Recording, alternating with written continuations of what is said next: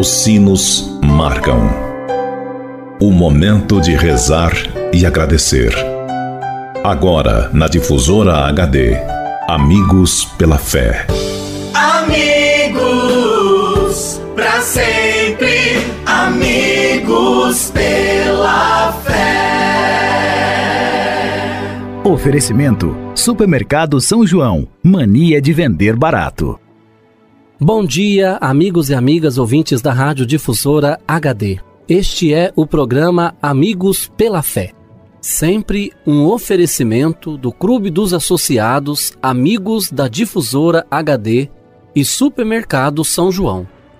Meu amigo e minha amiga, antes de refletirmos juntos a palavra de Deus, queremos pedir a intercessão da Virgem Maria por todos aqueles que pediram ou que necessitam de nossas orações, pelos doentes, pelos que celebram o dom de suas vidas, pelos que celebram o dom do sacramento do matrimônio, por aqueles e aquelas que pediram as nossas orações, pelos nossos associados e representantes do Clube dos Associados Amigos da Difusora HD. Por todos estes, elevemos a Deus esta prece. Ave Maria, cheia de graça, o Senhor é convosco. Bendita sois vós entre as mulheres, e bendito é o fruto do vosso ventre, Jesus. Santa Maria, Mãe de Deus, rogai por nós, pecadores, agora e na hora de nossa morte. Amém. Rogai por nós, Santa Mãe de Deus, para que sejamos dignos das promessas de Cristo. Amém. Continuando este nosso momento de oração, Convido você, caro amigo ouvinte da Rádio Difusora HD, para meditarmos juntos a palavra de Deus.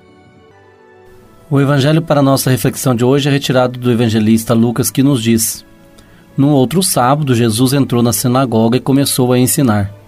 Lá estava um homem que tinha a mão direita seca. Os escribas e os fariseus observavam Jesus para ver se ele faria uma cura no dia de sábado, a fim de terem motivo para acusá-lo. Amigo e amiga, na sinagoga de Cafarnaum, no dia de sábado, Jesus curou um homem que tinha mão atrofiada. Com isso, ele estava ensinando na prática que louvar e glorificar a Deus num dia santificado se faz, em primeiro lugar, com a caridade fraterna e depois com a observância rituais ou legais a pergunta que Jesus faz aos chefes religiosos que os observam é extremamente clara. Em dia de sábado, o que é permitido? Fazer o bem ou fazer o mal? Salvar uma vida ou deixar morrer?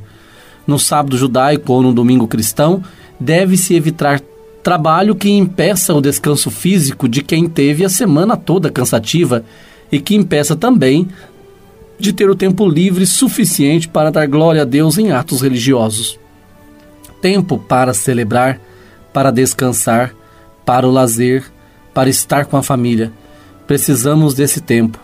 Algumas normas podem ajudar a lembrar e a guardar o dia de descanso. O que não se pode é inverter os valores, transformando leis protetoras em grades de prisão. A mão foi curada e os fariseus ficaram com raiva. Assim, amigo e amiga, o que Jesus nos quer ensinar hoje através da Sua palavra é que nós não podemos colocar a lei acima da pessoa. Ou seja, o sábado foi feito para o homem e não o homem para o sábado. Assim, devemos em dia, em todo e qualquer dia, fazer sempre o bem.